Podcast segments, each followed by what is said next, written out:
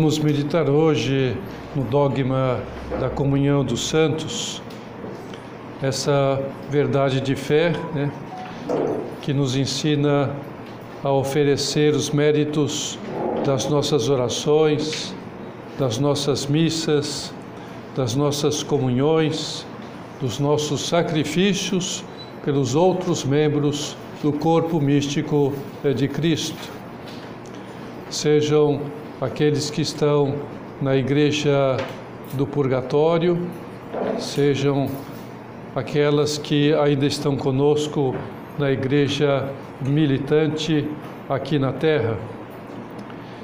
Com relação à Santa Missa, esse oferecimento que podemos oferecer da Santa Missa é, para todas as almas, São José Maria diz-nos: pela comunhão dos santos, todos os cristãos recebem as graças de cada missa, quer se celebre perante milhares de pessoas ou tenha por único assistente um menino, talvez distraído, que ajuda o sacerdote.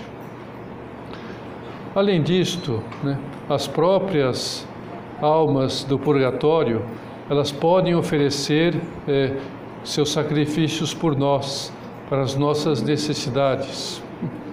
E melhor ainda, as almas que já estão no céu né, também oferecem as suas orações por nós. O Papa São Paulo VI publicou um documento pontifício chamado Credo do Povo de Deus. É, é um documento onde ele explica-nos, de modo magistral, os dogmas que recitamos ao rezar o Credo. E sobre a comunhão dos santos, ele ensina-nos. Cremos na comunhão de todos os fiéis de Cristo, a saber, dos que peregrinam sobre a terra, dos defuntos que ainda se purificam e dos que gozam da bem-aventurança do céu, formando todos juntos uma só igreja. E cremos igualmente que nesta comunhão dispomos do amor misericordioso de Deus e dos seus santos, que estão sempre atentos para ouvir nossas orações, como Jesus nos garantiu: Pedi e recebereis. De fato, este é um dogma maravilhoso. É um dogma que explica muitas conversões. Muitas conversões procedem deste dessa comunhão dos santos. Como, por exemplo, só para dar um exemplo, né, Santo Agostinho, ele que recebeu tantas orações da sua mãe, Santa Mônica, quanto não rezou Santa Mônica pela conversão de Santo Agostinho, ele foi se converter aos 33 anos. É, e quando Santa Mônica já havia partido desta vida, ele, Santo Agostinho, oferecia missas, depois ele se fez sacerdote, bispo, ele oferecia suas missas, celebrações pela sua mãe, caso ela estivesse no purgatório. Mas o mais provável é que ela já estivesse no céu, né? Mas então ela era, ela era do céu que oferecia seus méritos para que Santo Agostinho fosse santo. E assim através da comunhão mãe-filho, comunhão dos santos, os dois, mãe e filho, se fizeram santos, né? canonizados pela igreja. Que maravilha é isto, né? A comunhão dos santos, portanto, ela ensina-nos que existe uma união sobrenatural entre os, todos os membros da igreja. Essa igreja que é a família dos cristãos de todos os tempos, é, desde aqueles primeiros lá de Pentecostes né, até uh, o último batizado, todos formamos essa igreja, essa família maravilhosa. Agora, o que explica isto é que quem está unido a Deus pela graça é, tem a vida de Deus, pela graça, a mesma vida de Deus, está unido né, a todos os que estão unidos a Deus também. Então, essa união, eu explico isso melhor da seguinte maneira: Jesus Cristo, com a sua encarnação, com a sua morte, com a sua ressurreição, ele deu-nos a possibilidade, ao sermos batizados, de ser santos. Porque o que recebemos no batismo é a graça que santifica, a graça de Deus que nos pode santificar. Isso é o que São Paulo revela-nos tanto na carta aos Romanos, capítulo 1, versículo 7, como na carta aos Efésios, capítulo 1, versículo 4. Assim sendo, pelo batismo, todas as nossas boas ações, por mais pequenas que sejam, não importa, né? É, desde que sejam feitas por amor, com amor, elas têm uma dimensão de eternidade, elas não ficam no tempo, elas transcendem o tempo, transcendem, é? tornam-se bens espirituais que enriquecem toda a igreja. É, ela, não, ela não tem né, dimensão é, temporal nem física, ela chega a todos os que estão neste mundo vivos e a todos aqueles que já estão na eternidade ou no purgatório. E daí procede a importância das nossas decisões, a importância e o sentido que damos à nossa existência. Nós não estamos isolados. Uma atitude nossa, por mais pequena que seja, não fica só para nós, para o bem ou para o mal. Formamos uma unidade e todos, nosso, todos os nossos comportamentos influenciam, sejam é, na igreja que está aqui na terra, seja a que está no purgatório. Né? Se estamos com Cristo, em Cristo, com Cristo, pela graça santificante do batismo, então, o nosso modo de encarar, o nosso modo de reagir perante a dor, perante o sofrimento, perante as circunstâncias do mundo, da história, né, tem que ser diferente né, do modo como encaram e reagem as pessoas que não estão unidas a Cristo e que têm um comportamento diferente, totalmente é, in, não identificado com os sentimentos de Cristo seja pessoalmente, é, presencialmente, seja nas redes sociais, seja no que for, né? por telefone, por mensagem, é uma reação diferente. Daí advém também a importância de estarmos em graça, arrependendo dos nossos pecados, detestando os nossos pecados, confessando-os, né, para que Deus possa acolher as nossas orações, acolher a, nossa o oferecimento que fazemos das nossas missas, das nossas comunhões, dos nossos sacrifícios, para que eles se tornem meritórios, para que tudo isso se una aos méritos de Cristo e nós contribuímos com, é, para que esses méritos, essa comunhão dos santos, esse depósito maravilhoso de graça, se aplique, né? Deus aplique em benefício salvífico para outras pessoas. E assim é que nós podemos ajudar a tantas, especialmente aquelas que estão em situações difíceis. É, ou seja, a minha oração essa oração que nós fazemos aqui hoje, agora, né, é um bem para todos os meus irmãos, para todos aqueles que é, são cristãos comigo pelo batismo, hum, para todos aqueles que eu amo, ainda que estejam longe fisicamente, inclusive ainda que não os conheça é, tudo que une a Cristo, tudo que vem dele é compartilhado por todos, ajuda-nos a todos. Quem faz isto é Cristo que une a sua graça, a sua é, a união a Ele, porque quem está unido a Ele, e nós estamos unidos a Ele, então tudo está unido num só corpo, é o corpo místico de Cristo, todos membros deste corpo. Criamos, pois, né, que a conversão da minha família é possível pelas minhas orações e sacrifícios. Pensemos em Santa Mônica. Creiamos que também que a purificação dos nossos irmãos do purgatório pode ser abreviada pelas nossas orações por estarmos unidos a Cristo e eles também já estão unidos a Cristo. Creamos que podemos contar com a oração intercessora dos nossos amigos e amigas santos santas que foram canonizados. Não há fronteira para o amor quando ele nasce da comunhão com Deus. Essa comunhão, que é antídoto, é vacina contra a mundanidade deste mundo.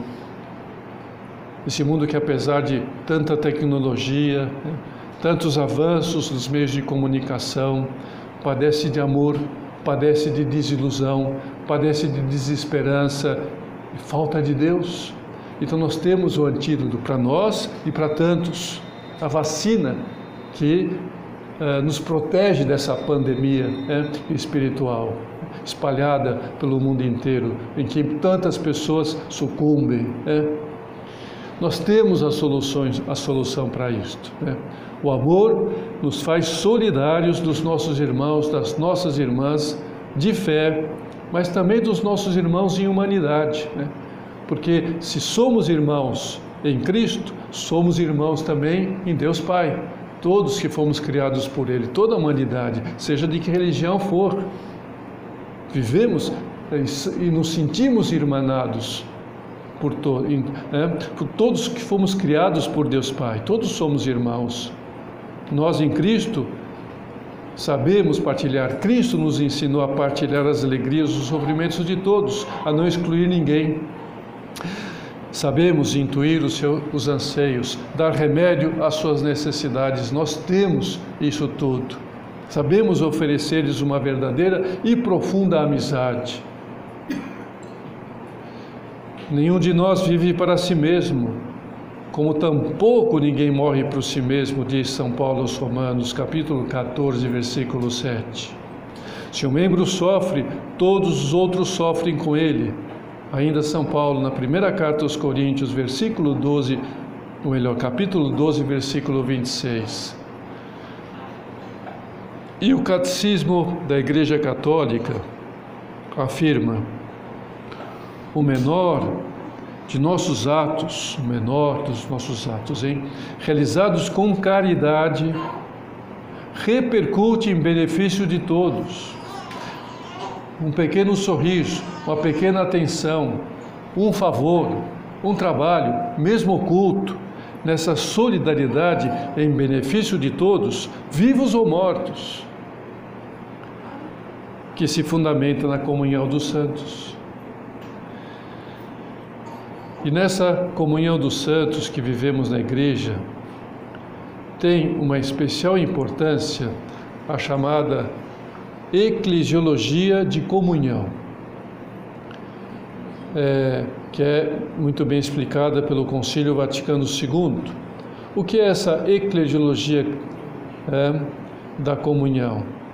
Trata-se da união entre todos na igreja e da união de todos com o bispo de Roma. Formamos essa unidade, essa assembleia dos escolhidos. Escolhidos, né, evidentemente, para ser santos, ainda não são, né, nem dos purgatórios, nem nós, mas somos chamados a ser, temos os meios, quando existe essa unidade. Né. Então, para ver a importância que isso tem, essa união, que devemos é, isso que garante, né, que a igreja seja um canal de salvação para tanta gente. Quando não essa desunião, basta lembrarmos de São Tomás More. São Tomás More, que era chanceler da Inglaterra, servia o rei, mas quando o rei é, quis assumir para si a supremacia da igreja na Inglaterra, Tirando essa supremacia do Papa, São Tomás Moro, chanceler, foi contra isto. E São Tomás Moro tinha tanto prestígio na Inglaterra, pelo seu humanismo, pelo seu conceitos das coisas claras, da cultura, que o rei precisava que ele concordasse com ele, porque o rei Henrique VIII queria né, realizar o divórcio né, que ele tinha com Catarina de Aragão para se casar com Ana Molena, sua amante. Mas no Vaticano o Papa falou: não, o casamento é válido com Catarina. Né? Então não tem por que anular esse casamento. E Henrique VIII não aceitou. E aí pediu que todos na Inglaterra aceitassem que ele agora era o rei supremo, era o chefe supremo da Inglaterra e ele que decidiria se seu casamento era válido ou não. Né? São Tomás Moro falou: não, isso não posso aceitar, porque o Papa é, é o chefe supremo. O que aconteceu com São Tomás Moro? Perdeu a cabeça. Né? Então, é, talvez a gente não perca a cabeça, né? Unindo-nos ao Papa, mas vamos ser criticados, vamos ser cancelados, né? mas nós estamos unidos ao Papa. Né? Então, essa união eclesiológica é o mandamento de Cristo e está apoiada na união que existe entre Ele e o Pai. Por isso ele pede, na última ceia, as últimas palavras na terra, que todos sejam um, como eu, Pai, somos um. Então, a união que ele pede para que entre nós é a mesma união que existe entre ele, o Filho, com o Pai, na, no seio da Santíssima Trindade. Então, essa união é essencial para nós cristãos. Sejamos e queramos ser essa luz, esse, dar esse testemunho de amor fraterno nesse mundo que onde impera o individualismo, o egoísmo, onde as pessoas se excluem, as pessoas se cancelam umas às outras, né? Porque pensam de modo diferente politicamente, torcem por times diferentes. Isso priva de um modo escandaloso a muitos dos bens materiais e espirituais. E nós não queremos entrar eh, nesse redemoinho de confusão e de egoísmo, de individualismo. Queremos ter mostrar ao mundo que não somos infelizes, que nós não estamos sozinhos. Nunca haveremos de estar enquanto Cristo for o sentido, enquanto Ele for a primazia das nossas vidas. Claro que podemos até né, experimentar a tristeza em determinadas situações dilacerantes que nos fazem realmente sofrer, mas nós temos o consolo de Deus. Nós temos a resposta que Jesus Cristo nos deu com a sua cruz, com o seu sofrimento, com a sua ressurreição. Nós temos resposta para tudo isto. Isso é o que nos diferencia. Isso é o que nos faz realmente acima de tudo aquilo que realmente é miséria, confusão, é, desunião neste mundo. Deus, Deus nosso Senhor, não é para nós um conceito, é, como pode ser para tantos que creem em Deus, em outras religiões, o judaísmo, é, o maometanismo, é, enfim, islamismo um pouco, é, protestantismo. Não, não é um conceito, né? não é uma ideia, né? não é simples, um simples livro, né? uma tese científica. Deus é uma pessoa, ou três pessoas né, divinas, né? que participa das nossas vidas, com o sangue que corre nas nossas veias, e por isso nós estamos vivos.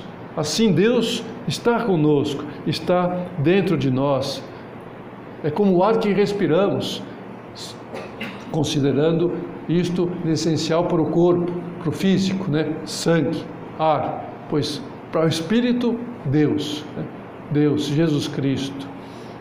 Por isso, diante dos sofrimentos, diante das confusões, é, especialmente da dor perante a morte né, de quem amamos, uma dor muito especial, uma dor hum, que, enfim, é humana e não podemos é, fugir dessa dor, escapar dessa dor. essa morte que gera saudades, todos nós pensamos nos nossos mortos, né? que nos trazem saudades, que se foram. Né? A comunhão dos santos nos dá esperança da vida eterna. Que esses nossos mortos estão vivos em Deus, como nós estamos. Estão separados fisicamente, em uma outra dimensão, mas estão vivos. Não morreram para sempre. E nós voltaremos a nos encontrar com eles, com esses nossos entes queridos que já se foram. Isso é nossa fé, isso é a comunhão dos santos, isso é que nos une nessa igreja. Nossas lágrimas, elas não são destinadas ao túmulo. Se devemos, e é lógico que vertamos essas lágrimas no túmulo das pessoas queridas, mas elas não ficam lá. É, elas são transformadas em esperança, porque sabemos que batizados em Cristo, nós e essa pessoa que está sendo enterrada, é, morremos para o pecado e ressuscitamos com Cristo para uma vida nova. Por isso nós enterramos a pessoa, porque sabemos que ela vai ressuscitar. Nós não jogamos a, o pó dela em qualquer lugar, não. Fica aqui, mesmo que seja cremada, mas fica num lugar onde vai ressuscitar. Senão vai ter que ressuscitar em muitos lugares. vai ter que juntar tudo, né? Não deixa num lugar só. Né? Claro que eu estou brincando, mas, é, mas enfim, é a nossa fé. Aquela pessoa é, vai estar tá viva, e, é, não acabou tudo. Ah, vamos deixar né, para lá esquecer. Não, não vamos nos esquecer. Não vos deixareis órfãos, diz nosso Senhor. Né? São palavras carinhosas, também naquela despedida terrena, na iminência da sua paixão, que os apóstolos estavam tristes porque percebiam que Nosso Senhor estava se despedindo. Então ele se dirige aos apóstolos, aos seus amigos, né, como ele o chama. Ele não quer que eles se sintam sós naqueles momentos difíceis que vão chegar.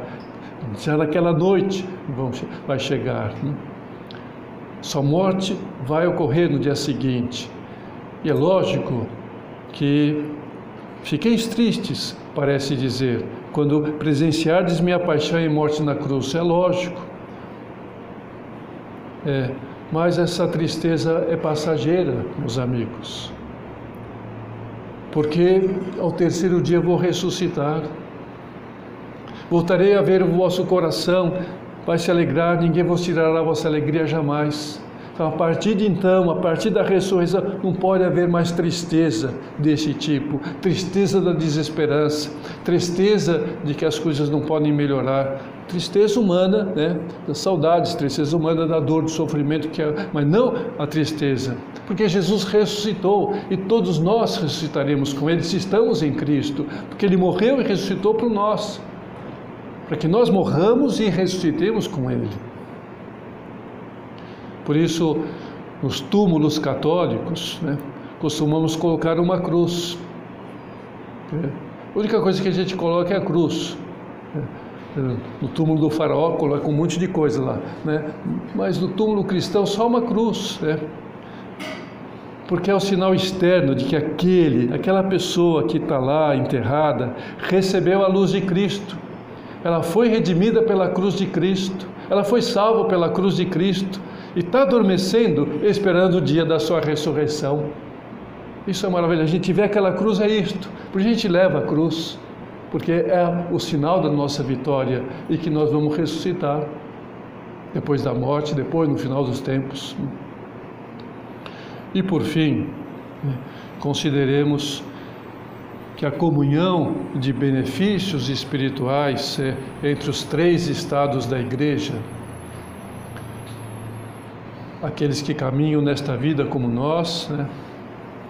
os que estão sendo purificados no purgatório e aqueles que já gozam da bem-aventurança é, do céu.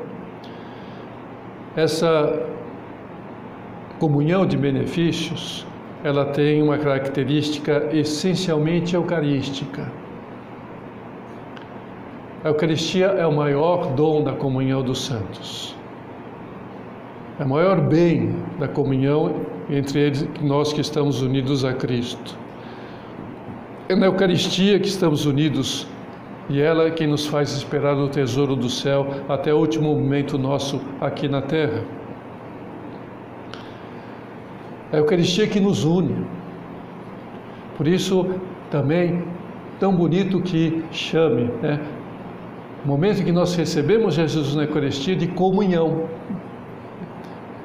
É uma união com Cristo entre nós, porque estamos, todos recebemos o mesmo Cristo. Não é um pedaço de Cristo que cada um recebe, é o mesmo em todo Cristo, e portanto nós estamos unidos.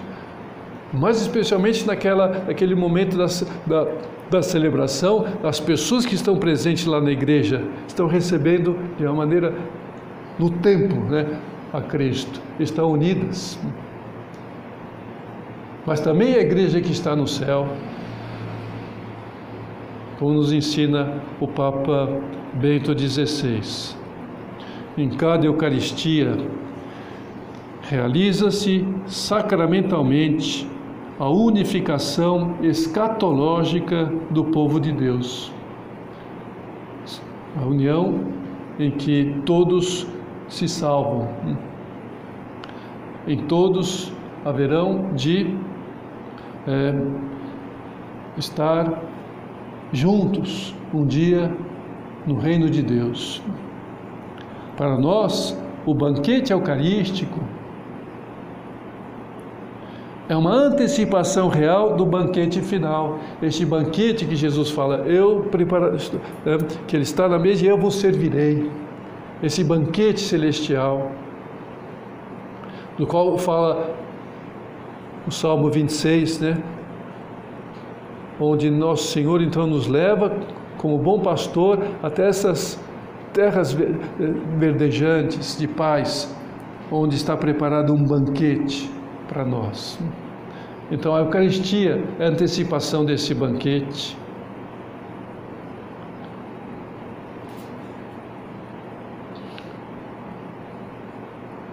Esse banquete que haverá de se celebrar na comunhão dos santos. Então, tenhamos muito presente essas ideias fenomenais sobre a comunhão dos santos. Não nos deixemos abater, pelos sofrimentos, pelas saudades. É, ainda que tenhamos e soframos com ela, não tem como escapar, mas não abater-nos, não desanimar, não perder a fé. Então vamos terminar é, olhando para nossa mãe Maria, mãe de Deus e mãe da igreja ela que é modelo incomparável da comunhão em Cristo. Sua união com Cristo é total, né? Sua maternidade espiritual, a sua intercessão por nós ocupa esse lugar especial na comunhão dos santos. Pelo amor de Deus vivo que ela tinha, um amor imenso, né? Ela possui a vida eterna em plenitude, já possuía na terra, plena em graça. E agora né, foi crescendo, crescendo de tal maneira que eh, ela está num nível superior, grandioso, né? que ela então interceda por nós, que ela nos ajude, nós que ainda peregrinamos nessa terra, a caminharmos, não parar, né? até chegar ao santuário de Deus, onde Deus mesmo vai ser o nosso santuário, como diz o livro do Apocalipse, a essa Jerusalém celeste. Né? Então, que ela nos ensine a viver a comunhão dos santos entre os batizados desta vida, entre aqueles que estão no purgatório e entre aqueles que já estão no céu, na glória.